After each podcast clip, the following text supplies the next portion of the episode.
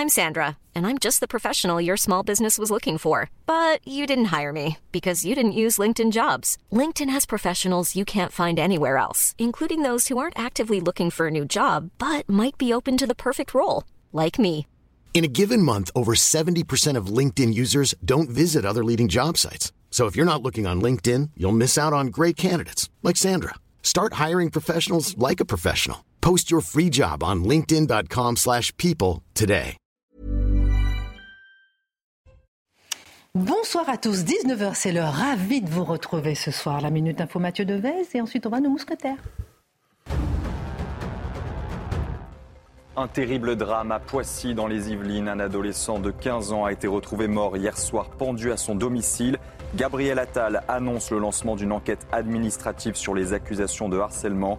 Selon le ministère de l'Éducation, des faits de harcèlement avaient bien été déclarés au cours de l'année scolaire précédente. Et cette année, donc, l'adolescent avait effectué sa rentrée dans un autre établissement. Après les émeutes, la facture grimpe à 730 millions d'euros. France Assureur a donc réévalué le coût des dégradations liées aux violences urbaines qui ont suivi la mort de Naël. Il était auparavant de 650 millions d'euros. Les dommages aux biens professionnels et aux collectivités locales représentent plus de 90% du coût total. Enfin, J-2 avant le début de la Coupe du Monde de rugby. La compétition commence vendredi par un choc entre la France et la Nouvelle-Zélande au Stade de France. Le sélectionneur Fabien Galtier a dévoilé la liste des 23 joueurs retenus pour disputer le match d'ouverture. Une composition sans surprise où Yoram Moefana remplace au centre Jonathan Danti, blessé.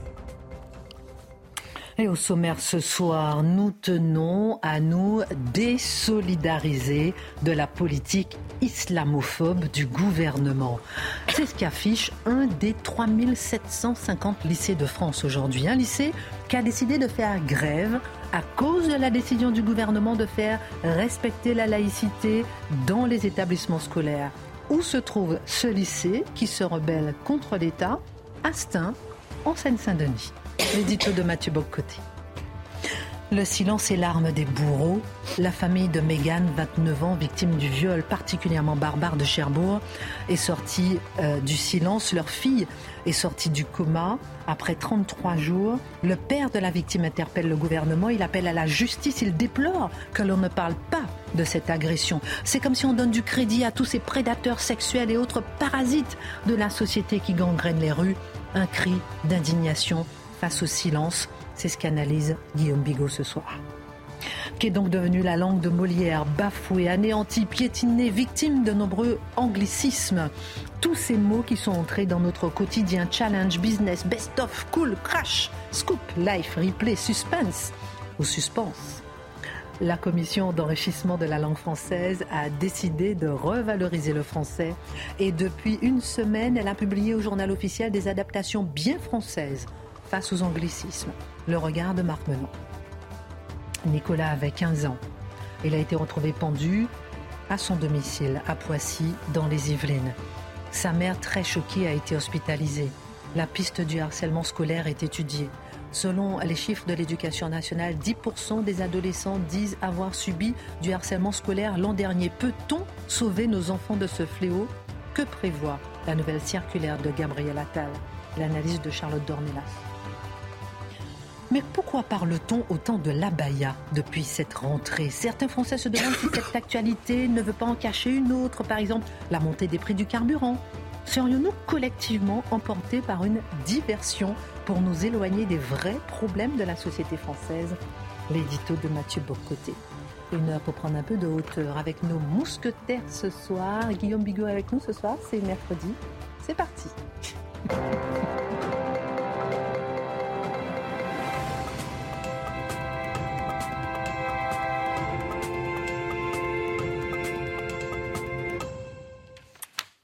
Allez-vous? Très bien. très bien. Vous êtes rayonnante, ma beauté. Vous êtes toute rayonnante, vous Non, je, êtes parlais, argent. je parlais à Charlotte. Ah pardon, excusez-moi. Merci, non, c'est chose. Je reviendrai demain. Ah, bah, elle, elle est magnifique, elle est magnifique. Ça va, en forme? Oui, oui, oui. Mathieu, ça va? D'une humeur constante et joyeuse. ah Bon, c'est bien. Et mon cher Guillaume? Écoutez, même sans paillettes, vous êtes brillante. Non, mais J'aime bien un peu de paillettes justement pour... Mais euh, vous êtes euh, deux fois plus brillante. Bon, ça va. On les, on les, a, on les a payés. Vous reviendrez demain. Aujourd'hui, on va faire un tour de table. Les sujets sont très forts ce soir. On va faire un tour de table sur cette information qu'a révélée le magazine en ligne Factuel. Rachel Keke bénéficie toujours d'un logement social plus d'un an après son élection. Est-ce que ça vous choque? On fera un tour de table sur la question dans un instant. D'abord, euh, on va commencer avec vous, euh, Mathieu Bocoté, puisque depuis lundi, la circulaire de Gabriel Attal sur les abayas est bien appliquée. Quelques petits cas, ici ou là, rien de bien méchant, rien de bien significatif euh, depuis cette rentrée, sauf que ce matin, un lycée a décidé de se rebeller contre l'application de la laïcité dans les écoles, contre le gouvernement, contre l'État. C'est un lycée Astin en Seine-Saint-Denis. Le lycée reproche au gouvernement d'être islamophobe. Fait isolé, grève significative, que retenir? Alors, un fait isolé, qui peut sembler isolé, peut être aussi significatif et annoncer d'autres faits qui ne seront plus isolés. Alors, notre réaction, je dirais, notre psychologie démocratique après la décision de Gabriel Attal, c'est de se dire, ah, les islamistes vont immédiatement riposter en envoyant 5 000, 10 000 jeunes femmes en abaya à l'école. Mais les islamistes, et j'y reviendrai, sont plus intelligents que ça. Ils ne jouent pas selon nos règles. Ils ne jouent pas en fonction du temps démocratique. Vous savez, le temps démocratique, un pays anglo-saxon, c'est 4 ans. En France, c'est 5 ans. Ça fonctionne à coup d'élection. Les islamistes se donnent un siècle pour réussir à imposer leurs lois en France et ne jouent pas selon nos règles. Premier élément. Donc, fallait-il se surprendre qu'il n'y ait pas des centaines, des milliers, des dizaines de milliers d'abayas? Non. Ensuite, cette grève est significative. Pourquoi? D'abord pour le lieu, tout simplement. C'est en Seine-Saint-Denis, donc c'est dans un de ces endroits qui est en situation de partition ethno-religieuse, de partition démographique par rapport à l'ensemble de la France. Et il y a toujours la possibilité, j'y reviendrai, d'un effet de contamination sociale. C'est-à-dire, c'est possible, peut-être pas cette fois-là, mais peut-être demain, peut-être après-demain, où une grève fonctionne. Et à partir de là, vous pourriez avoir un mouvement de désobéissance civile massif contre la directive du gouvernement. Nous n'y sommes pas, mais sachons que c'est possible et que cette grève s'inscrit dans cette logique. Alors, les faits, toujours les faits d'abord. Donc, Astin, j'ai jamais su, on, on, prononce Stein, c'est bien ça? Stein. Alors, Astin dit, je, cite les mots de l'Assemblée, donc il décide de marquer sa rupture, euh, d'entrer en grève. Nous tenons à nous désolidariser de la politique islamophobe du gouvernement. C'est l'Assemblée générale. Pour nous, tous les élèves doivent être, doivent être accueillis. Nous n'avons pas à faire la police du vêtement. Nous refusons de stigmatiser les élèves. Ça, c'est du Orwell à l'état pur. On y reviendra. Bon, on peut y revenir dès maintenant. Tout y est. D'abord, normalisation du concept d'islamophobie, c'est pas un détail. Ensuite, tous les élèves doivent être accueillis. Nous n'avons pas à faire la police du vêtement. La police du vêtement, c'est la police c'est en Iran. Ça consiste à persécuter les jeunes femmes qui ne portent pas les vêtements religieux ostentatoires du régime. En France, il n'y a pas de police du vêtement. Il y a simplement que lorsqu'on arrive à l'école, on est invité à ne pas porter de signes religieux ostentatoires. Et là, ça, ils appellent ça police du vêtement. Donc, un concept utilisé pour décrire le comportement du régime des ayatollahs est reporté sur la France d'aujourd'hui. Nous refusons de stigmatiser les élèves. Ah, C'était pas mal, ça. Qui stigmatise les élèves? Ceux et celles, comme on dit aujourd'hui, qui, qui obligent les jeunes musulmanes ou qui les poussent à se s'auto-stigmatiser, s'auto-différencier, dans une logique auto-séparatiste, appelons ça comme ça, en portant des signes religieux ostentatoires à l'école pour défier non seulement l'école, mais la société française, eh bien non, quand la France se défend, c'est elle qui stigmatise. Bon, quoi qu'il en soit. L'argumentaire utilisé par les grévistes. Ces débats incessants sont représentatifs du climat actuel dans toute la société française les jeunesses populaires. Ça, c'est la nouvelle manière aujourd'hui de mettre des pluriels partout. On dit plus le personnel de l'hôpital, on dit les personnels. On dit plus la jeunesse, on dit les jeunesses, les jeunesses populaires, quoi qu'il en soit. Ne sont jamais écoutées, ni même accompagnées. Elles sont encore une fois suspectées de tester la République. Donc, ce que nous disent ici nos amis grévistes, c'est qu'il n'y a pas d'entrisme islamiste à l'école, il n'y a pas de volonté de tester la République, il n'y a pas de volonté de tester la France pour voir où est son ventre mou, où elle peut céder si on la provoque. Rien du tout, ce n'est que l'expression spontanée de l'authenticité des jeunes filles qui relèverait des jeunesses populaires au pluriel. Et, alors ça poursuit, accentuer la pression sur ces questions ne peut que dégrader les relations avec nos élèves, briser la confiance entre les acteurs de l'éducation, les élèves et leurs familles, mais aussi, surtout, nous éloigner fondamentalement de notre mission de service public. Donc la Baïa n'est pas un vrai débat. Il nous détournerait, il nous détournerait des vraies questions, les moyens de l'école. La Baïa serait un faux débat lancé dans l'espace public. On en parlera en deuxième partie d'ailleurs. Absolument. Qui soutient ça? Alors, en un mot, le maire de Stein, Azedine Taibi, j'espère ne pas mal prononcer, qui nous dit J'aurais préféré que l'on n'en arrive pas là pour la rentrée, mais je connais suffisamment le personnel éducatif et les parents d'élèves pour savoir que s'ils ont pris une telle décision, c'est qu'ils auront pris la mesure des grandes difficultés rencontrées dans le lycée. Il s'est fait connaître d'ailleurs, lui, pour ah, l'histoire de drapeau. oui, ah, bah, c'est le moins qu'on puisse dire. Mm. Alors, c'est assez intéressant. Alors, je précise en passant, Stein, c'est la ville, vous avez parlé du drapeau, c'est la ville où, en septembre 2022, une rue au nom d'une des femmes de Mahomet, hein, Khadija bint Kouwailid, pardonnez-moi la prononciation, quoi qu'il en soit, au nom il y avait une espèce de, semaine ou mois des, rues avec des noms éphémères, vous savez. Hmm. Et là, pour oh, et là le, thème, c'était les grandes femmes inspirantes. Eh bien, qu'est-ce qu'ils ont trouvé? Une femme de Mahomet. Donc, ça nous en dit quand même un peu sur la sociologie de la ville. Donc, je résume ce qu'on a dit jusqu'à présent. Soutien politique à l'entre... Donc, le maire est d'accord. Il y a un soutien dans une ville qui est déjà en situation de partition symbolique. J'ajoute qu'une référence au mot populaire. C'est intéressant, vous savez, le mot quartier populaire est utilisé aujourd'hui pour décrire les, les, quartiers ou les villes où le peuple historique français n'est plus. Donc on utilise, mais on utilise le mot électorat populaire pour parler des gens, donc de cet ancien peuple. je reformule. Les quartiers populaires, les quartiers populaires, c'est des endroits où la culture française n'est plus présente. Mais quand on parle d'électorat populaire, ce sont les gens qui ont fui les quartiers populaires pour se retrouver dans d'autres quartiers et finalement voter RN pour exprimer, exprimer leur désaccord avec le sort qui leur a été réservé. C'est Orwell à temps plein. Donc, référence à la police d'événement. Donc, je résume. Deux aspects du populaire. oui, et je résume en un mot, tout simplement. Mm-hmm. Ce n'est pas un fait isolé. C'est un fait politique de rupture. Ça ne veut pas dire que ça va euh, entraîner un effet de contamination sociale demain. C'est-à-dire qu'on voit le signal qui est lancé. Mais on sent une certaine panique. Hein. Pardon, avant ma relance, on sent une certaine panique. On, a entendu des interviews toute la journée aujourd'hui sur les, sur les différentes chaînes info, notamment CNews, euh, que euh, non, mais c'est pas c'est pas un vêtement religieux, mais non, mais c'est un t-shirt, mais non, c'est une robe, mais non, c'est non, mais voyez ce que, mais non, mais, mais pourtant c'est islamophobe. Voyez ce que, mais la décision. Mais, vous savez, mais honnêtement, c'est assez gênant c'est une question, cette panique où on, on, est devant des faits où on se dit mais j'entends pas ce que j'entends. Non mais faut voir à quel point les islamistes ont gagné. Vous, vous permettez ah, Je suis absolument d'accord avec vous. Je pense qu'on nous prend pour des imbéciles. Il faut vraiment que les islamistes soient rendus très très profondément inscrits dans nos esprits pour qu'on soit obligé de démontrer que la baya a une signification on pourrait dire, identitaire et ethnico-religieuse.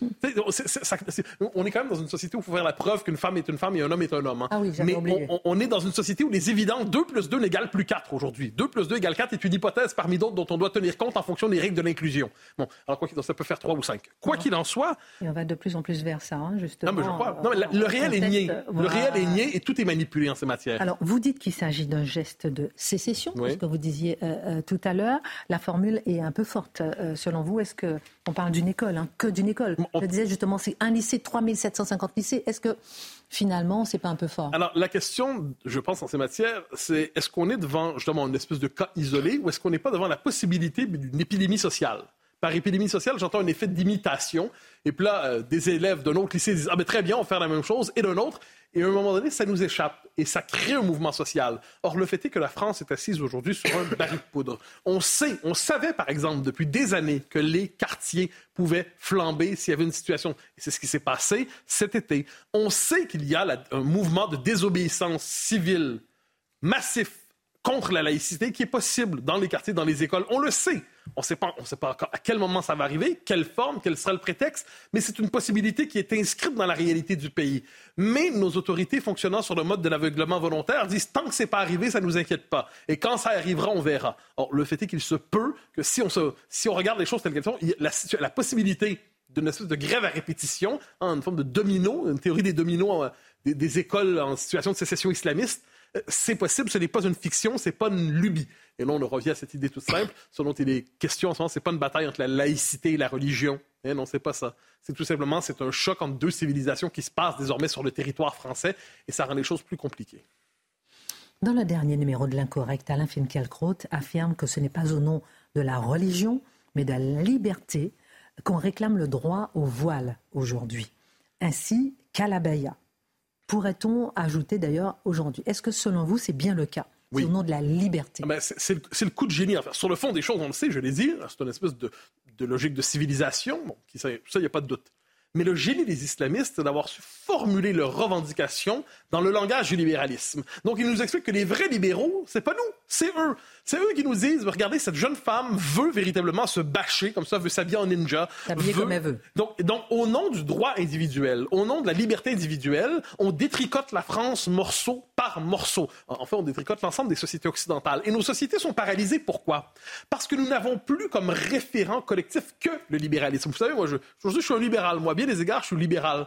Mais on n'est jamais seulement libéral. Je suis libéral qui croit en l'État. Je suis libéral qui croit en la nation. Je suis libéral qui croit à la matrice catholique ou chrétienne de notre civilisation. Et dans cet ensemble, le libéralisme maximise l'espace des libertés.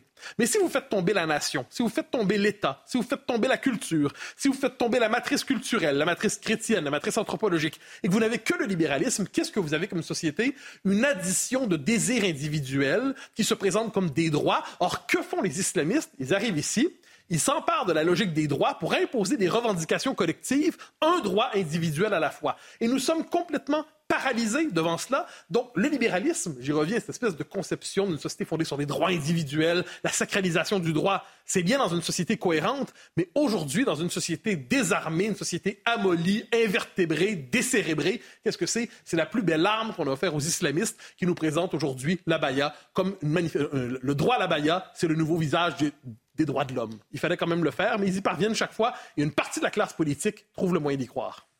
Dans un instant, je vous demanderai pourquoi est-ce qu'on parle autant de la Baïa. Est-ce que ma question elle est peut-être complotiste, vous me dites, hein, sinon je sors. Hein. beaucoup de personnes se demandent mais qu'est-ce qu'on cache, qu'est-ce qu'on veut cacher? On va parler du prix du carburant. Pourquoi est-ce qu'on n'en parle pas? Pourquoi est-ce qu'on parle que d'Abaya euh, Vous allez nous dire dans un instant. Et avec vous, euh, Charlotte, on va s'arrêter dans un instant aussi sur ce jeune de 15 ans, euh, victime de harcèlement scolaire, qui, qui a été retrouvé pendu à son domicile et qui attriste évidemment la France entière. Guillaume Bigot, la famille de Mégane, 29 ans, sortie enfin du coma après 33 jours, la famille, euh, victime donc du viol barbare de Cherbourg, se plaint du silence autour de cet acte de barbarie. Ne pas communiquer, dit la famille, sur cette agression donne du crédit à tous ces prédateurs sexuels et autres parasites de la société qui gangrènent les rues. Une prise de conscience de la part du gouvernement sur le fait qu'on laisse ce genre d'individus au passé judiciaire chargé en toute liberté serait la bienvenue. Ayez confiance en la justice, nous a-t-on dit. Nous ne souhaitons que cela. La réaction de la famille est forte. On avait déjà un peu parlé avec Charlotte Dornelas alors que personne n'en parlait justement pour briser ce silence et on va aller plus loin ce soir. Est-ce que la famille a raison de pousser ce cri pour sortir du silence? Vous avez tout à fait raison, c'est un cri. C'est un cri d'indignation poussé par cette famille. Et la forme que prend ce cri est vraiment intéressante parce qu'on a, si on regarde, si on écoute ce qu'ils disent ou lit ce qu'ils ont dit, on entend presque la fracture entre le peuple et les élites. C'est-à-dire que d'abord, la famille, dans le communiqué, commence par saluer euh, la solidarité populaire. Mhm. Énormément de soutien. Une cagnotte qui a été ouverte. Et par effet de contraste, le silence médiatique et le silence gouvernemental sont assourdissants. Le silence médiatique d'abord, les mêmes médias, bien comme il faut, qui nous reprochent souvent de traiter de faits divers, de récupérer, de fabriquer la vérité. Là, j'espère qu'ils n'auront rien à dire pour faire taire cette famille, au moins un peu de décence. Mais ces mêmes médias, vous savez, qui feuilletonisent sur des affaires Palmade, sur des affaires euh, du petit Émile, etc., n'ont quasiment pas dit un mot de ce fait divers incroyable, mais vraiment qui dépassait en horreur tout ce qu'on aurait pu imaginer. Pas un mot. Minimisé, on étouffe, on cache. Deuxième silence, le silence gouvernemental. Alors qu'on a des gouvernants qui ne cessent de communiquer, qui ne cessent de parler à tort et à travers, qui se jettent comme la, pardon, comme la vérole sur le bas clergé, sur le moindre fait divers, pour se faire mousser, pour se faire valoir. Là, rien. Silence radio minimum minimum, ministre délégué à l'égalité entre les sexes, entre les hommes et les femmes, c'est d'ailleurs inconsciemment incroyable, d'envoyer un ministre qui est chargé de l'égalité homme-femme pour parler d'un d'un viol absolument sordide qui a failli coûter la vie à une jeune femme. C'est complètement fou quand on y réfléchit. Voilà. Et cette ministre, en plein été, puisque les autres ne voulaient pas parler, qu'est-ce qu'elle a dit? Elle a dit Ah oh bah oui, je, vais prendre des nouvelles et euh, j'assure la famille du soutien. Vraiment le minimum minimum. Pourquoi un tel silence les raisons sont évidentes. c'est-à-dire euh, la défense de l'état de droit, l'État, l'exécutif n'a pas le droit de parler de ça, puisque présomption d'innocence, puisqu'indépendance des juges. Ensuite, on va probablement refaire le coup du déséquilibré, on va voir d'ailleurs ce qui sera jugé, mais il y a l'idée que c'est la fatalité, que ce genre d'événement, bah voilà, c'est le, sort qui en, a, qui en a décidé ainsi. On ne peut pas commenter des choses qui relèvent du fait divers ou du hasard. Et puis la troisième, la troisième raison qui est en fait la principale et qui est tue, c'est que les classes dirigeantes pensent tout bas ce qu'Olivier Faure a osé dire tout haut. Qu'est-ce qu'a dit Olivier Faure bah, Parler de ce genre de faits divers, c'est alimenter le racisme des Français. Alors, il ne l'a pas exactement dit comme ça. Mais si on reprend ses propos, je vais pas faire un verbatim, il a dit grosso modo, il a tenu à rappeler que les criminels, les violeurs, les pervers, les déséquilibrés n'avaient pas d'origine. N'est pas le sujet, personne ne parlait de ça, personne n'avait même ça à l'esprit. Pourquoi avoir besoin de dire ça? C'est vraiment étonnant. Donc ça souligne encore vraiment le silence. Donc ce silence est choquant. Et comme pour Lola, il y a une sorte de divorce consommé entre ce que ressent l'opinion publique, une émotion extrême, et puis, ce qui passe, qui n'est pas de, l'indifférence, j'en doute pas une seule seconde, mais ce qui passe pour le de l'indifférence, c'est-à-dire ce qui est à minima un silence gêné. Ça souligne ou explique pour certains le silence. Je ferme la parenthèse. Absolument. Dans les affaires euh, Naël, Zéclair, Théo, euh, Guillaume Bigot, l'État s'est exprimé parce que des policiers étaient impliqués. Ce n'est pas le cas là dans l'affaire de Cherbourg. Oui, vous avez raison. Et là, pour le coup, euh, l'indépendance des juges, bon, elle n'a elle a, elle a pas, a pas pesé très lourd et, l'exécutif s'est précipité pour communiquer euh, immédiatement. Mais vous avez raison, il y avait des agents de l'État et des policiers dans ces affaires-là. Ça ne veut pas dire pour autant que dans l'affaire euh, de Mégane, dans le, viol dont Mégane a été victime, la responsabilité de l'État n'est pas engagée. Moi, je pense au contraire que c'est parce que l'État ne sait que trop bien que sa responsabilité est en cause dans cette affaire qu'il a justement gardé le silence. Alors d'abord, pardon, mais le président de la République a fait des violences faites aux femmes la priorité de son quinquennat. Et il a réexpliqué pour son. Quand il a été réélu, il a dit la violence faite aux femmes, c'est la priorité nationale. Mais qu'est-ce qu'il peut y avoir de pire comme violence faite aux femmes que ce qui est arrivé à cette jeune femme Donc évidemment, en parler, c'est souligner l'échec spectaculaire du gouvernement. D'ailleurs, les violences faites aux femmes, bizarrement, ça exclut quasiment toujours des viols dans la rue, etc. On s'intéresse pratiquement uniquement sous ce chapeau-là à des questions qui sont à l'intérieur des familles. D'ailleurs, c'est plus difficile de résoudre ces problèmes justement parce que c'est euh, dans le huis clos des familles. Les viols, par exemple, jusqu'à 30 tentatives de viol et viols entre juin et juillet recensées par le Figaro. Vous avez entendu le gouvernement qui fait de la priorité nationale la lutte contre les violences faites aux femmes dire un mot là-dessus? Silence radio. Alors évidemment, l'indépendance de la justice, elle a bon dos dans ces conditions. Elle a bon dos pourquoi? D'abord parce qu'il n'y a pas que l'indépendance des juges. Je vous signale qu'il y a aussi ce qu'on appelle l'administration de la justice le manque de places de prison, ça, c'est la responsabilité du gouvernement. Euh, le manque d'experts psychiatriques, parce que le, type en question, là, il avait 17 euh, mentions au casier judiciaire, 5 condamnations, dont 2 pour viol. Euh, et la dernière fois, il devait, l'enquête était toujours en cours, c'est sa petite sœur de 4 ans, et il devait y avoir une expertise psychiatrique, elle n'a jamais eu lieu, cette expertise psychiatrique. Juste. La première fois, il n'y a pas eu de condamnation. Hum. il, a eu, il, a eu, des condamnations, mais pas pour ces affaires-là. Il a eu 5 condamnations en tout, et 2 et deux affaires de viol. Hum. Voilà. Et la dernière fois, l'expertise psychiatrique, il n'y a pas d'expertise psychiatrique parce qu'on sait que c'est, il y a un manque terrible d'experts psychiatres dans la justice. Tout ça, ça relève directement de la responsabilité du garde des Sceaux, qui à plusieurs reprises, dans des affaires similaires, à l'été 2020 notamment, s'était indigné, c'était face à Sonia Mabrouk, qui dit oui, mais s'il y a des manquements euh, au fonctionnement de la justice, il y aura des sanctions, etc. Mais quelles sanctions? Revenons justement même sur ce concept d'indépendance des juges, indépendance des juges ou impunité des juges? À qui les juges rendent-ils des comptes? Alors je veux bien qu'il y ait et il y a dans tous les corps de métier une tendance au corporatisme. On en parle pour les policiers, on en parle pour les juges. Un instant, qui va juger les juges? Je pense que c'est un sujet un peu trop délicat. Passons à autre chose. Mais en tout cas, il y a ce qu'on appelle la politique pénale. La politique pénale, c'est par exemple le garde des Sceaux qui s'est vanté d'envoyer une circulaire au moment des émeutes pour que les, parquets frappent, demandent euh, réquisitionnent des peines très sévères et que des peines sévères soient appliquées. Il s'est vanté d'ailleurs que cette circulaire a été suivie des faits. Mais là, il y a priorité de la lutte contre les violences faites aux femmes. Pourquoi il n'y a pas ce genre de circulaire adressé au parquet sur les viols On peut savoir? Ah ben non, on ne peut pas savoir. Très bien. Enfin, moi je pense que l'État sait très bien qu'il est responsable, notamment parce qu'il a réformé, et Éric Dupont-Moretti le premier, la justice pénale pour les mineurs. L'idée, c'est quoi? C'est que la prison, c'est l'école du crime, et c'est l'idée rousseauiste que les enfants naissent bons, que c'est la société qui les rend mauvais. Donc, ce genre de, de jeunes hyper violents, on ne les met plus en prison. Ça, c'est la priorité d'Éric Dupont-Moretti. Surtout ne pas les envoyer en prison. Si celui-là avait été envoyé en prison, peut-être que Médane aurait euh, été à l'abri. D'après vous, que ressentent les Français en constatant que leurs dirigeants éprouvent une telle gêne, euh, comme vous l'avez souligné, à évoquer cette affaire? Je pense qu'ils sont exactement comme la famille, alignés sur la famille. La famille, avec beaucoup de dignité, elle demande une chose, elle demande justice. Ni plus, ni moins. Et je pense que les Français se contrefichent de savoir quelle est l'origine ou le pédigré particulier de telle ou telle mise en cause. Et donc je pense que les Français, comme cette famille d'ailleurs, subissent une sorte d'inversion assez humiliante, somme toute. L'idée que les Français appelleraient un État policier de leur vœu, qu'ils seraient contre l'État de droit, mais en fait non. Cette famille, les familles de Marseille endeuillées, et à mon avis la majorité de nos compatriotes, ils ne sont pas contre l'État de droit. Ils demandent précisément à l'État d'appliquer le droit. C'est vraiment le monde à l'envers. C'est une inversion totale. Autre inversion totale, on accuse en permanence les Français de racisme, une espèce de procès d'intention permanent au sujet du racisme des Français supposés.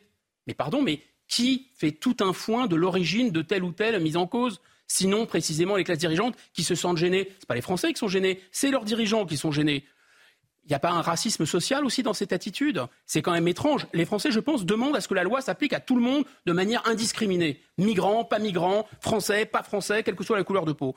Il s'avère que l'agresseur s'appelle Oumar, c'est vrai, que son père est sénégalais, c'est vrai, qu'il est très jeune, qu'il est élevé par une mère seule qu'il frappait euh, abondamment d'ailleurs, comme plâtre. Il appartient à une bande, apparemment aucune autorité s'exerce sur lui. Ok, moi je pense que partir du principe que d'évoquer ce, cas, ce cas de figure, et ça voudrait dire qu'on ferait le jeu du racisme des Français, c'est vraiment prendre les Français pour des imbéciles, et c'est vraiment un sous-texte qui est indigne. Mais c'est aussi prendre les Français pour des idiots que de partir du principe qu'ils n'ont pas vu que ce genre de profil était surreprésenté dans les cas d'agression violente et d'agression euh, gratuite en particulier. En fait, le violeur de Cherbourg correspond exactement au portrait robot, notamment dressé par le pédopsychiatre Maurice Berger, qui a étudié ce genre de prédateurs de près dans des centres fermés. On s'arrête là On va digérer, on va marquer une pause.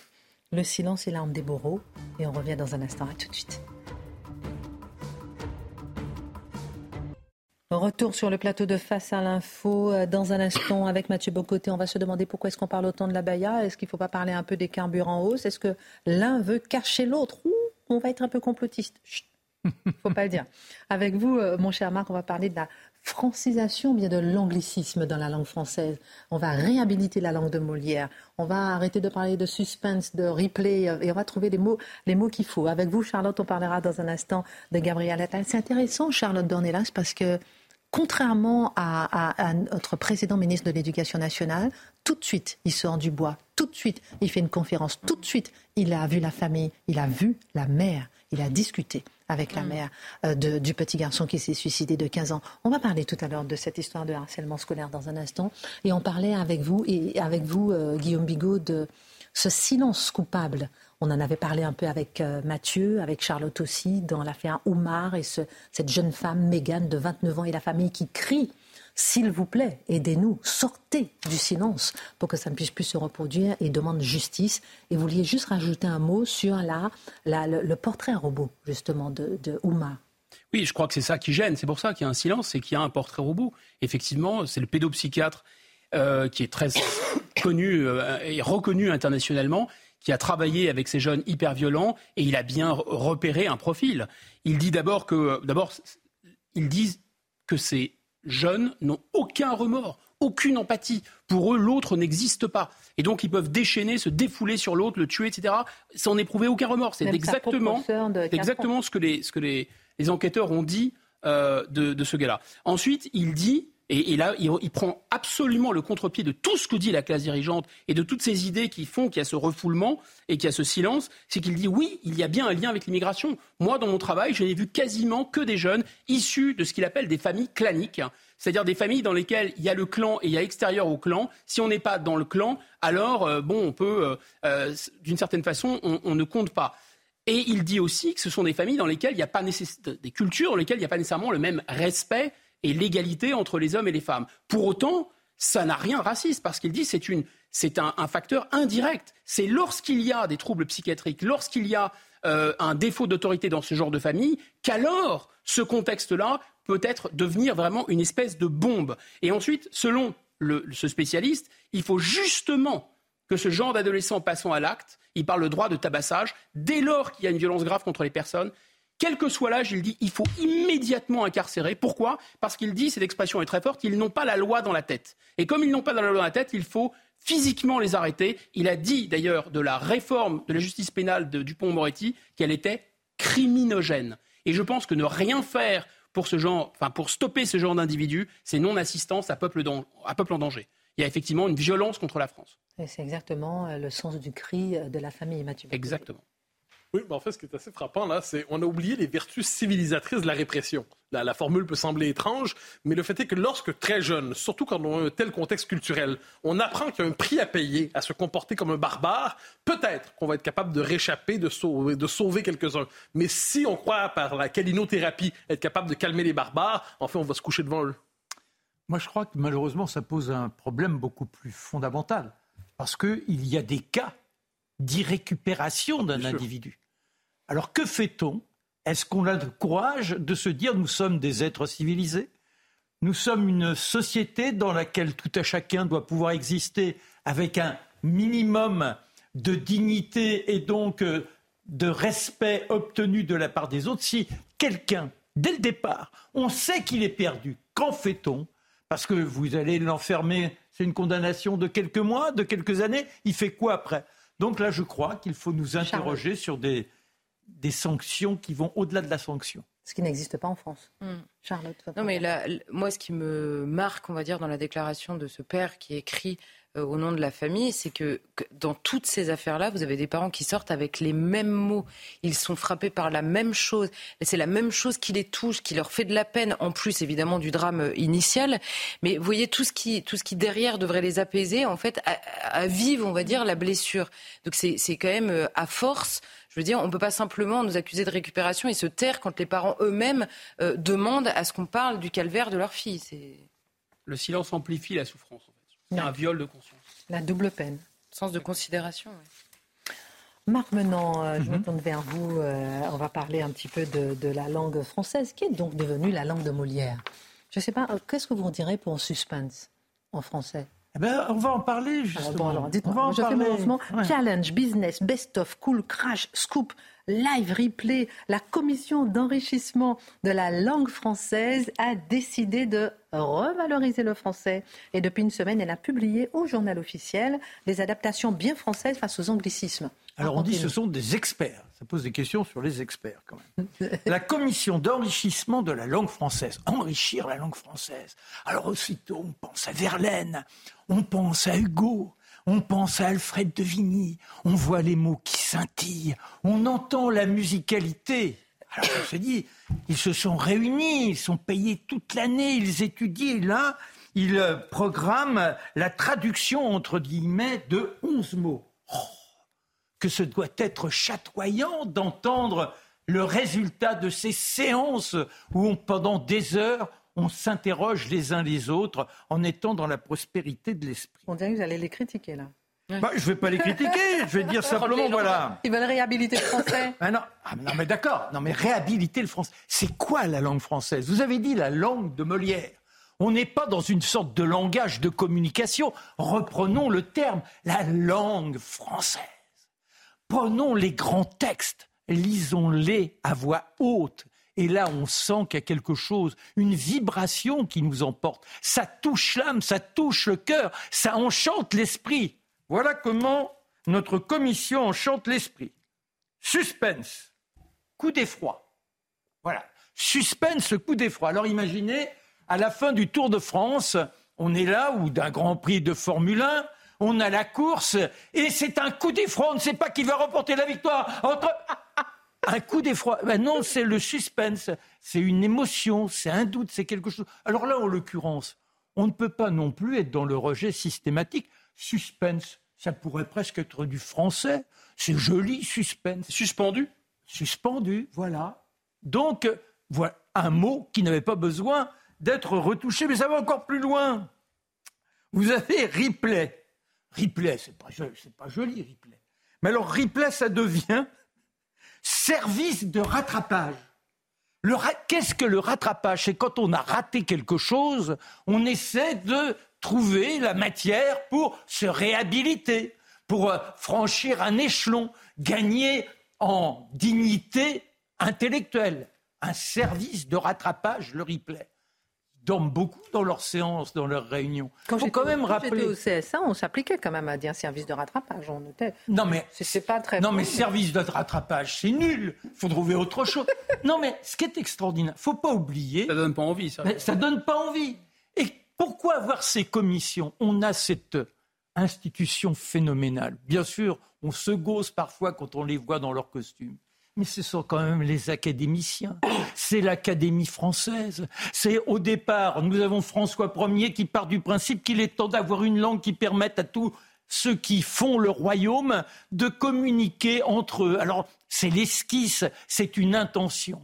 Et puis, notre chance, c'est cette époque où on est dans l'effervescence de la réflexion. Et alors ici, là, il y a des clubs de pensée qui se font. La philosophie, on pense aux anciens, à l'Antiquité. Et vous avez un garçon qui s'appelle Valentin Conrard. C'est un conseiller de Louis XIII. Il rencontre Richelieu au quotidien et avec quelques amis qui sont neufs toutes les semaines. Et on se réunit. Comment faire en sorte que cette langue teinte? Comment pouvoir la figer Quand Richelieu entend parler de ça, mais il dit, mais c'est formidable, il faut créer l'académie, il y aura des lettres patentes, et c'est comme ça que cette académie apparaît. Au total, ils seront 40. Et l'objectif, c'est ça. Alors, vous voyez cette commission, je vous ai donné les deux traductions, je ne me suis pas arrêté sur les autres, c'est de l'administratif. Donner des règles certaines à notre langue, pas à notre langage, pas à notre moyen de communication, à notre langue. C'est ambitieux, une langue la rendre pure, la rendre éloquente. Et regardez ce qu'écrivait en 2021 celle qui nous a quittés cet été, Hélène Carrière d'Ancos, qui était la secrétaire de l'Académie française.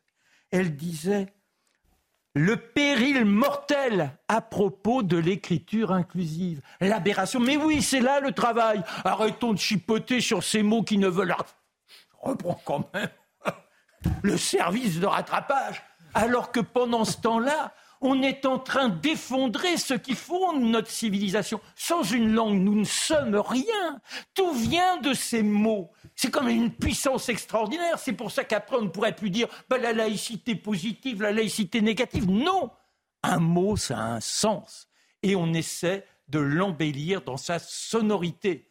Alors, on a été chercher qui a jailli comme ça pour faire apparaître un jour que notre langue française était ségrégationniste.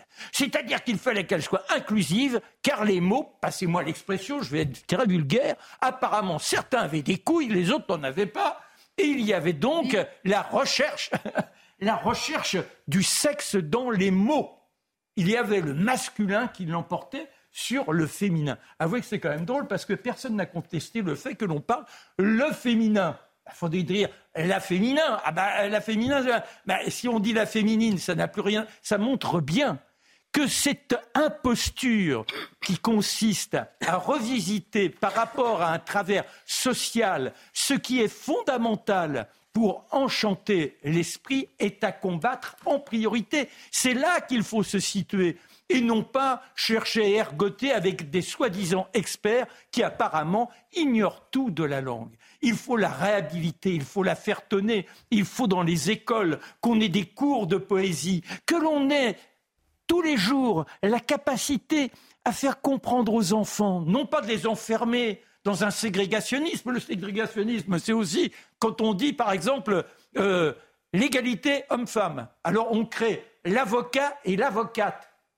C'est pas le même diplôme, c'est bien la même chose. On est avocat. Ça n'a rien à voir avec le sexe. Et là, quand on dit il y a une avocate, c'est-à-dire que l'avocate n'est plus tout à fait l'avocat. Et, rappelons, l'écriture inclusive, ça nous donne quoi? Les mousquetaires, tous, toutes, pour un, pour une, un, une, toutes, tous pour une. Voilà ce que l'on fait de la langue française. Ici, la commission de l'enrichissement de la langue. Un pour tous et tous pour un. une, une. Alors, je me permets un petit mot, cela dit. La question des anglicismes, c'est un vrai problème. Je vais donner un exemple. Vous connaissez le mot spoiler. Quand vous mhm. regardez une série, ben, On a, au Québec, on a trouvé un terme pour ça, on dit divulgacher. Bon. Et, moi, l'idée de franciser les termes, de concéder tout le vocabulaire technique, technologique qui appartient à l'avenir à la langue anglaise, pas pour moi. Et ah, de ce point je suis d'accord. Tout franciser, oui, ça c'est une bataille. Mais je suis d'accord. Non mais mais des accords à face à l'info. Non non mais non mais Mathieu. Il faut faire le tri. Il suffit de vous écouter. Vous ne pouvez pas admettre quand même le service de rattrapage à la place de Ripley. C'est toujours mieux que Ripley. Non, oh. mais qu'est-ce que vous faites de votre week-end? Hmm? On appelle ça la fin de semaine chez nous.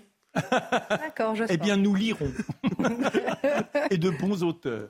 Alors, dans un instant, on fera un tour de table sur euh, l'information révélée par Factuel Média sur Rachel Keke, euh, qui bénéficie toujours de logement social plus d'un an après son élection, euh, dit payer entre 800 et 1000 euros. Euh, normalement, c'est un, loyer qui devrait être entre 1400 et 1700 euros. Elle a 6000 euros net et elle dit que si ça embête les Français, qu'ils me trouvent un autre logement. On va demander est-ce que ça vous choque ou pas, ou pas du tout. Euh, peut-être que ça choque pas Marc Menon. Ouh, suspense Je me permets de parler de ce coup d'effroi.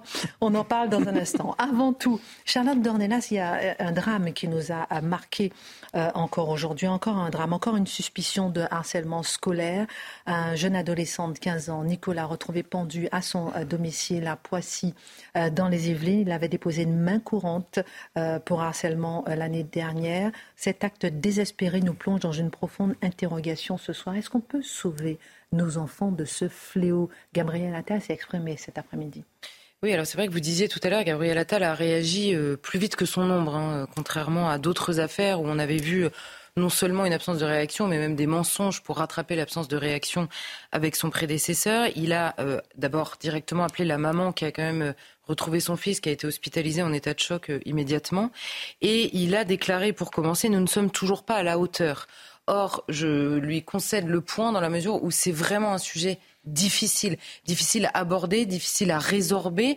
D'abord parce que il y a bien sûr des choses à faire à l'intérieur de l'école, mais vous savez par le biais de ces réseaux sociaux. Et si nous avions, euh, euh, vous ou moi ou sur ce plateau, la solution pour essayer de réguler euh, les réseaux sociaux, et évidemment qu'il y a une solution qui passe par les parents dans l'éducation, dans l'accès que les enfants ont à ces réseaux sociaux, à ces écrans, etc.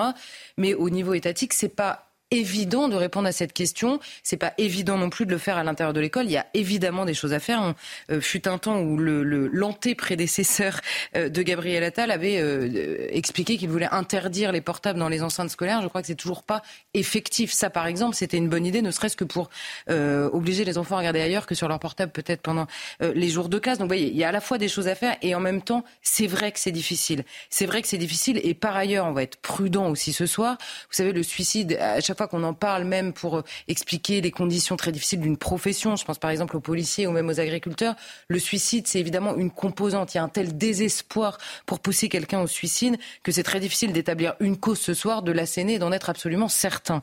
Tout cela étant dit, en effet, Gabriel Attal lui-même a confirmé euh, l'information selon laquelle ce garçon avait été, avec ses parents d'ailleurs, euh, à la fois le proviseur et le rectorat avaient été avisés du harcèlement scolaire qu'il subissait. il, il parle de brimade, d'injures à répétition et en permanence. Et une main courante avait par ailleurs été déposée auprès des services de police. Alors il n'y avait pas de procédure judiciaire en cours euh, à ce que l'on sait euh, en tout cas aujourd'hui. Et Gabriel Attal a euh, annoncé l'ouverture d'une enquête administrative pour savoir exactement ce qu'il en était, puisque nous avons d'un côté les parents qui, au moment où ils avaient indiqué l'existence de ce harcèlement, avait parlé d'un manque d'outils pour répondre à ce harcèlement. Et de l'autre côté, la direction de l'établissement qui parle, elle, d'un suivi attentif euh, de la situation je ne vais pas répondre à la place euh, des enquêteurs qui vont probablement mettre du temps, évidemment, à la fois à déceler les responsabilités. Et ce soir, euh, je veux dire, ce, garçon euh, qui est mort, sa mère qui est hospitalisée, son père qui doit être dans un état absolument dramatique, il ne s'agit pas ce soir d'expliquer que c'est de la faute de tel ou tel dans la hiérarchie de l'école. L'enquête déterminera les rôles. Le but, c'est vraiment d'essayer de mettre en place des réactions qui évitent ce genre de drame. À nouveau, on avait parlé de la petite Lindsay il y a quelques mois. on a parlé de drames comme ça abominables à répétition. Le but, c'est vraiment de les empêcher plus que d'aller euh, expliquer que c'est de la faute de tel ou tel. Euh, ce soir. Et par ailleurs, dans la procédure, Gabriel Attal nous apprend que les élèves harceleurs avaient été nommément désignés par ce jeune Nicolas quand il avait euh, euh, expliqué ce qu'il subissait. Donc l'enquête servira à savoir si le lien existe d'abord entre ce harcèlement et le suicide de ce jeune homme et si en effet des, des irresponsabilités dans la manière de réagir sont en cause pour pouvoir progresser. Bon, d'abord pour pouvoir traiter ce dossier-là et rendre justice aussi dans ce dossier-là et pour éventuellement empêcher d'autres drames. Et c'est vrai, vous parliez d'irresponsabilité. J'ai noté, euh, par exemple, que la famille a envoyé un courrier dénonçant l'absence de mesures prises par l'établissement. Et après, c'est après qu'ils ont euh, qu'ils ont euh, déposé changé d'établissement eux-mêmes, courante et changé euh, d'établissement. Mm. Alors Gabriel Attal n'a pas attendu longtemps donc euh, avant de s'engager pour le contre le harcèlement scolaire en publiant une circulaire sur le sujet. Charlotte Dornelas, qu'est-ce qui change justement pour cette rentrée 2023 alors, en effet, la circulaire, elle a été prise le 16 août, donc nous n'étions pas là, donc nous n'avons pas pu en parler. Mais il a pris une circulaire, vous savez, qui avait été présentée assez rapidement en disant désormais les élèves harceleurs seront sortis des établissements scolaires à la place des élèves harcelés. Alors cette circulaire, très exactement, elle concernait le primaire. Donc dans, euh, euh, au primaire, un élève, un élève qui était reconnu coupable de harcèlement pouvait être transféré dans un autre établissement, c'est-à-dire si le maintien de l'élève était considéré comme mauvais pour les autres élèves, pour la sécurité des autres élèves, pour la sérénité nécessaire à l'apprentissage même au sein de l'élève, alors le directeur académique pouvait demander au maire de radier l'élève d'une école euh, publique, évidemment. Alors, avant cette circulaire, l'établissement pouvait demander aux parents du harceleur de, retirer leur enfant. Mais il ne pouvait pas l'imposer euh, aux parents. Alors, cette demande, elle avait été faite par toutes les associations qui s'occupent de ce sujet-là aux deux prédécesseurs de Gabriel Attal. C'est lui qui a pris la décision. Donc, toutes les associations l'ont salué. Simplement, il faut comprendre une chose, c'est que le primaire, en gros, par cette circulaire, s'aligne sur le collège. Or, notre jeune Nicolas, il était au collège. Or, notre jeune Nicolas, il avait fait sa rentrée il y a quelques jours dans un autre établissement que celui dans lequel il était harcelé, parce que les parents, devant la situation, avaient fini par le changer d'école. C'est donc bien l'élève harcelé qui avait changé d'école. Donc on voit que cette circulaire qui, euh, qui, qui, en gros, met le primaire sur la même ligne que le collège ne réglera pas tout, puisqu'on mm. le voit dans un collège là, ça n'était pas le cas. Alors pour comprendre, d'abord, un, pour euh, retirer un élève harceleur d'un établissement, il faut, là en l'occurrence que le maire, mais même le directeur d'établissement, trouve une autre place, puisque vous savez, la scolarité est obligatoire en France, donc c'est un droit à la scolarité, donc il faut euh, le faire. Or, le chef d'établissement que vous appelez en disant est-ce que tu veux bien prendre mon petit harceleur bah, il peut aussi, il va en prendre un à la limite euh, s'il a les moyens aussi d'accueillir et peut-être de le changer d'atmosphère, d'être plus attentif, de le suivre mieux. Il va pas en accueillir 15 dans la foulée. Donc il y a une difficulté par ailleurs quand il y a un groupe de harceleurs. Or, selon une étude IFOP qui avait été faite l'année dernière, la dans les trois quarts des cas, les enfants sont harcelés par des groupes. Donc là, il faut rescolariser un groupe de personnes. Imaginez dans des zones euh, plus rurales où vous avez un établissement euh, à, je sais pas, à 20 km à la ronde, c'est compliqué de répondre à cet impératif. La deuxième chose, c'est que la radiation dans cette circulaire, comme c'est le cas pour le collège, est une possibilité et non pas une obligation. La radiation du élève harceleur. Qu'est-ce que ça génère? Le problème, c'est que, un, une fois que vous avez libéré une place dans votre euh, établissement, vous virez l'élève harceleur. Vous avez libéré une place. Qui vous allez récupérer? Parce qu'il y a des échanges aussi. Est-ce que vous risquez pas de récupérer pire? C'est évidemment une question qui se pose aux chefs d'établissement. Ils le disent, c'est une préoccupation qu'ils ont au moment de virer un élève. La deuxième chose, c'est qu'aujourd'hui en France, la notation des chefs d'établissement, dans la notation d'un chef d'établissement, rentre en compte le, rentre en compte le climat scolaire de son établissement. Or, quand vous avez un nombre important, par exemple, d'expulsions, ça pèse sur le climat scolaire de votre établissement et donc potentiellement sur votre notation. Donc, vous voyez, tout ça réuni pèse d'abord lourd sur les épaules du chef d'établissement, lourd sur les épaules du maire qui doit rescolariser, là en l'occurrence. Et c'est pour ça que c'est difficile à mettre en place et c'est, dans la plupart des cas, pas mis en place. Alors, sur le terrain judiciaire, Charlotte Dornelas, le harceleur risque gros s'il est condamné. La loi a même changé sur ce terrain.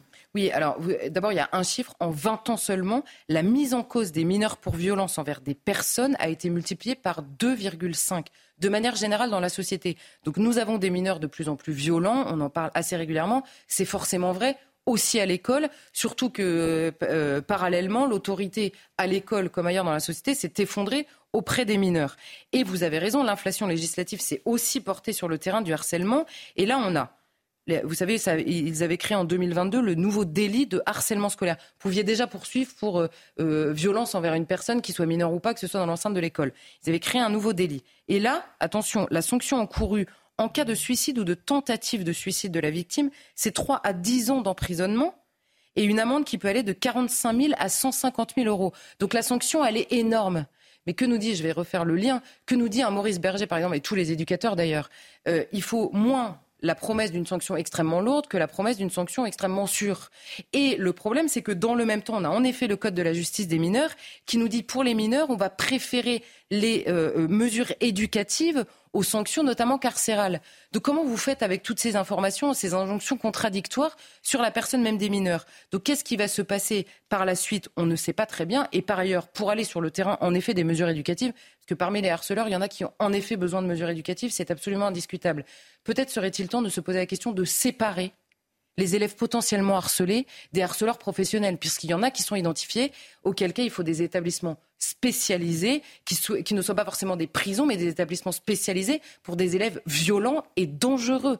Violents et vraiment dangereux pour la santé mentale, évidemment, des, élèves qui harcèlent. Merci euh, beaucoup pour votre regard. Un tour de table avant de parler de Rachel Keke, d'Éric Zemmour. On apprend euh, à l'instant que Marion Maréchal conduira la liste Reconquête pour les européennes. Rappelons qu'Éric Zemmour a l'invité exclusif demain, 8h10 sur CNews de Sonia Mabrouk. Alors le président de Reconquête, il estime qu'il peut faire campagne et défendre sa conception de l'Europe sans forcément être tête de liste. Qu'est-ce que ça vous évoque justement, euh, Mathieu Bocoté, le fait que ce soit Mario Maréchal qui soit tête de liste? Est-ce que c'est une surprise ou pas? Je pense que c'était attendu. pense, et la nomination toute récente de Jordan Bardella comme tête de liste des, euh, du RN, eh ben, ça, ça, forçait Reconquête à faire cette nomination qui était attendue et que, du point de vue politique, je pense que c'est une nomination de bon sens. Tout comme Jean-Luc Mélenchon demeure la figure centrale de la France insoumise, mais montre qu'il n'est pas seul, puis est capable d'envoyer d'autres gens au front, mais de ce point de vue, Éric Zemmour rappelle qu'il n'est pas seul dans son entreprise, qu'il y a des figures politiques fortes capables de porter sa cause. Et Marion Maréchal, quoi qu'on en pense, est une figure politique forte de la vie politique française. Qu'est-ce que ça veut dire, selon vous, euh, Guillaume Bigot, qu'il aurait pu perdre peut-être aux européennes, puisqu'il a perdu à la présidentielle, il a perdu euh, aux législatives, ou bien ça veut dire qu'il mise sur la présidentielle prochaine? C'est plutôt la deuxième, la deuxième réponse. En fait, je pense que c'est plutôt, il faut plutôt l'interpréter comme un signe de confiance en soi et de force euh, que de confier à une figure, qui plus est une figure assez, euh, assez reconnue et talentueuse, cette responsabilité.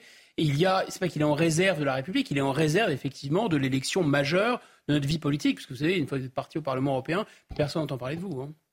Moi, je crois que ça montre que c'est un homme sincère. Il ne cherche pas une place.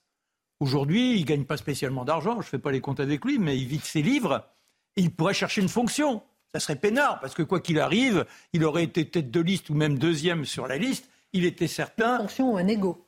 Voilà. Mais là, il dit moi, je me bats pour une idée, et c'est cette idée qui doit l'emporter. J'oublie mes propres intérêts. Je trouve que c'est un bel exemple d'honnêteté politique. Alors, c'est un lien dans le Figaro. Euh, Charlotte Dornelas, qu'est-ce que ça vous évoque justement que Marion Maréchal soit tête de liste euh, pour Reconquête aux Européennes? Mais en effet, Plus de chances pour elle pour gagner? Je pense que ce que disait euh, Mathieu est parfaitement juste. Il y a l'exemple de Jean-Luc Mélenchon, mais il y a aussi l'exemple de Marine Le Pen. Personne ne se dit Marine Le Pen est moins la figure centrale euh, ou euh, aux prochaines présidentielles du Rassemblement national parce que Jordan Bardella incarne cette liste. Il y a aussi une question, en effet, de cohérence aussi du paysage et des élections, de la campagne des européennes elles-mêmes où en effet l'alignement, on va dire, à la fois dans les personnalités et dans l'existence aussi dans le monde politique, qui est assez comparable. Donc c'est plutôt malin, moi je trouve. Avant la dernière partie sur euh, le prix du carburant, est-ce qu'il est caché par, euh, par l'actualité sur la Baïa euh, Rachel, qui, qui, bénéficie toujours d'un logement social plus d'un an après son élection, c'est le média factuel en ligne qui l'annonce. Elle réside dans un logement social à quelques kilomètres de Paris, à Chevilly-la-Rue. Elle a, je le disais tout à l'heure, 6 000 euros par mois. Elle a le loyer, elle dit qu'elle a été, qu'elle paie un surloyer et qu'elle paie entre 800 et 1000 euros par mois, mais que le loyer normal serait 1700. À l'heure de la crise du logement, à l'heure où euh, euh, LFI est regardée euh, de près, est-ce que ça vous choque? Je commence par vous, Guillaume Bigot, ensuite Marc Menon. Je vais vous faire une confidence. Quelque... Enfin, je ne suis pas du tout. ça va surprendre personne favorable à LFI mais je trouvais que c'était assez formidable pour l'image, enfin, pour ce qu'est notre pays profondément, qu'une ancienne femme de ménage, sortie de nulle part, soit à l'Assemblée nationale. Mm. C'était très français. C'est vraiment ce qu'on critique beaucoup, c'est-à-dire que la passion de l'égalité de Tocqueville. Pour moi, la France, c'est la tirade de Cyrano du non merci. C'est-à-dire qu'il n'y a pas de grand, il n'y a pas de petit en France. Vous disait Michel de Montaigne, vous êtes assis sur le plus haut trône, vous êtes quand même assis sur votre cul, disait Michel de Montaigne. Et là, elle a oublié ça, Madame Keke, parce que cet argument de l'égalité se retourne contre elle. Elle est une députée comme une autre. En fait, pour, qui se prend-elle? De quelle ingratitude aussi à l'égard du peuple français qu'il a élu, de dire, ils ont quand même trouvé un logement. Enfin, c'est, alors pour le coup, c'est pas français du tout, ça. Moi, je crois qu'on ne peut pas juger aussi rapidement. C'est-à-dire qu'il y a une lecture, c'est vrai que c'est indigne, 6 000 euros et vous payez que 1 000 euros par mois. Mais imaginez. C'est pas, pas, que 1000 euros par mois, c'est surtout le fait qu'elle prend un logement social. Oui, non, mais d'accord. Que quelqu'un d'autre peut-être mériterait. D'accord. Mais où se présente-t-elle aujourd'hui? Dans le privé Elle ne sera pas toute seule. C'est-à-dire qu'il ne suffit pas de dire je veux changer d'appartement il y a une concurrence. Et quand elle se présente éventuellement avec son statut de député, que va dire le bailleur alors qu'il y aura cinq autres personnes face à elle? Le bailleur va dire, mais vous, dans, dans quatre ans, vous n'aurez plus de boulot peut-être. Non, mais j'essaie de... Pardon, pardon, vous êtes en train de défendre quelqu'un qui a 6 000 euros par mois. Vous rendez Non, je... Pardon vous vous rendez compte des Français qui n'ont pas de salaire Vous regardez une image à Paris 15e euh, hier, où des gens euh, faisaient la queue pour un 20 mètres carrés, 800 euros par mois. Est-ce que ça vous choque pas quand même Mais bien sûr que oui, mais je suis pas en train je, de dire je termine juste, mon petit chéri. Là, une queue de 60 à 100 mètres à Paris, dans le 15e, pour avoir un La crise du logement aujourd'hui. Vous gagnez 6 000 euros, vous prenez comme exemple, comme dédouanement le fait qu'un euh, je dis qu'elle serait comme ces gens à un autre échelon, parce que là, sur 20 mètres carrés, vous en avez 300, mais euh, sur un appartement plus grand, il serait 50 et elle n'aurait pas spécialement été celle qui serait choisie. C'est ça que je veux dire, je ne suis pas en train de la défendre, je suis en train de dire que l'équation est beaucoup plus complexe. Il ne suffit pas de dire je veux changer d'appartement. Aujourd'hui, on est dans un grand drame, celui de ne pas avoir la possibilité hein, de se loger. Euh, Charlotte Dornelas. Non, mais euh, moi, je pense qu'il y a toujours le côté tartuffe. C'est-à-dire que comme ils ne pardonnent rien jamais à personne qui vont euh, chercher la moindre petite bête partout, tout le temps, on se dit, en effet, et en, fait, encore plus choquant que l'histoire, parce que je, je, je, dis toute mon admiration à Marc dans son, sa prudence même à, juger la situation. Euh, simplement, euh, le, la réponse de Rachel Keke à la question qui lui est posée est là par ailleurs stupéfiante. On lui demande, les Français on lui demande comptez-vous déménager? Lui demande le journaliste Victor Lefebvre et, elle répond si ça embête les Français, qu'ils me trouvent un autre logement. voilà, la réponse est stupéfiante. D'accord. Attendez, je suis pas, je suis pas son avocat. Non, non, non, non, mais euh, j'espère bien. euh, Mathieu Bocoté. Non, en fait, en tant que tel, un député qui a un logement social, pour moi, c'est contradictoire en tant que tel. Le logement social, d'abord, il faudrait pas en abuser. Si je peux me permettre, moi, j'ai un réflexe assez nord-américain sur ça. C'est ça devrait être pour les vraiment les désœuvrés. Sinon, 2 423 000 pour aller dans votre sens ménage en, demande de logement social hein, aujourd'hui. Donc, ça, devrait être pour ceux qui en ont vraiment besoin. J'ajoute que dans un pays qui peine à loger ces gens, eh bien, ce serait peut-être une bonne idée de ne pas faire rentrer sans cesse des nouvelles personnes qu'il faut loger. Soit, il y a un lien, soit dit en passant, entre les deux. C'est-à-dire, vous ne pouvez pas avoir une crise du logement et avoir une immigration massive. Et, si vous dites, euh, j'aime pas la crise du logement et vous souhaitez l'immigration massive, soit vous êtes incapable de compter, soit vous êtes un imbécile ou un menteur. C'est tout à fait possible aussi. Quoi qu'il en soit, dans cette histoire très particulière, Mme Guéquet, en plus, avec sa phrase, se fout de la gueule du monde. Il faut être honnête. C'est-à-dire que les Français, moi, souveraine Kéké, eh bien, euh, qu'on s'occupe de moi et qu'on me trouve le logement, probablement euh, aménagé si possible, et déjà meublé. Et ensuite, ensuite, eh bien, j'irai m'y installer. Il y a des limites à, à ne pas comprendre sa propre fonction. Et je pense que cette dame qui s'est fait, qui a inspiré parce qu'elle incarnait l'ascenseur social, aujourd'hui, hmm. condense en elle-même tous les travers des élites qu'elle dénonçait encore hier. Mathieu Bocoté, on n'a pas le temps parce qu'on a parlé d'Éric Zemmour. N'oubliez pas, demain matin, 8h10, Éric Zemmour sur CNews avec Sonia Mabrouk. Mais euh, juste un mot quand même sur ce dont on devait parler, la querelle entourant la Baïa. Est-ce que ça serait une diversion? Dites-moi un mot rapidement avant de bah, terminer. En, trois mots. On, va regarder le prix du carburant à 2,43 euros Alors, c'est une formule qui revient souvent, mais à, mon avis, non. C'est pas, c'est pas une diversion, quoi qu'on en dise. Alors, je comprends la méfiance du commun des mortels devant le système médiatique. Le système médiatique saucissonne la réalité toujours. On le voit dans les débats sur l'immigration, c'est amusant. On nous dit l'immigration, c'est pas une préoccupation pour les Français. La sécurité, c'est une préoccupation. Le logement, c'est une préoccupation. La salubrité, c'est une préoccupation. Les frontières, c'est une préoccupation, mais l'immigration, c'en est pas une. On saucissonne la réalité on l'a fait disparaître. Le commun des mortels est critique avec raison du traitement de l'information dans les grands médias. Le fait est que ce débat, néanmoins, qui occupe beaucoup d'espace ces temps-ci, hmm. ce n'est que la suite d'un débat de fond sur l'immigration, sur l'échec de l'intégration, sur l'échec de la civilisation, sur l'islamisme. Et soyons certains d'une chose, si au terme du présent siècle, la France n'est plus française, je crois que c'est un vrai débat, ça. Posez-vous les bonnes questions. Merci Mathieu Bocoté, merci Guillaume, Charlotte, Marc. Euh, tout de suite Mathieu Deves pour la Minute Info et dans un instant Pascal Pro. À demain. La victime d'un viol barbare à Cherbourg est sortie du coma. La femme de 29 ans était plongée dans un coma artificiel depuis sa terrible agression le 4 août. Selon elle, un homme s'est introduit à son domicile au petit matin pour la frapper et la violer, notamment avec un manche à balai de 75 cm. Et lors de sa garde à vue, un suspect de 18 ans a reconnu les faits.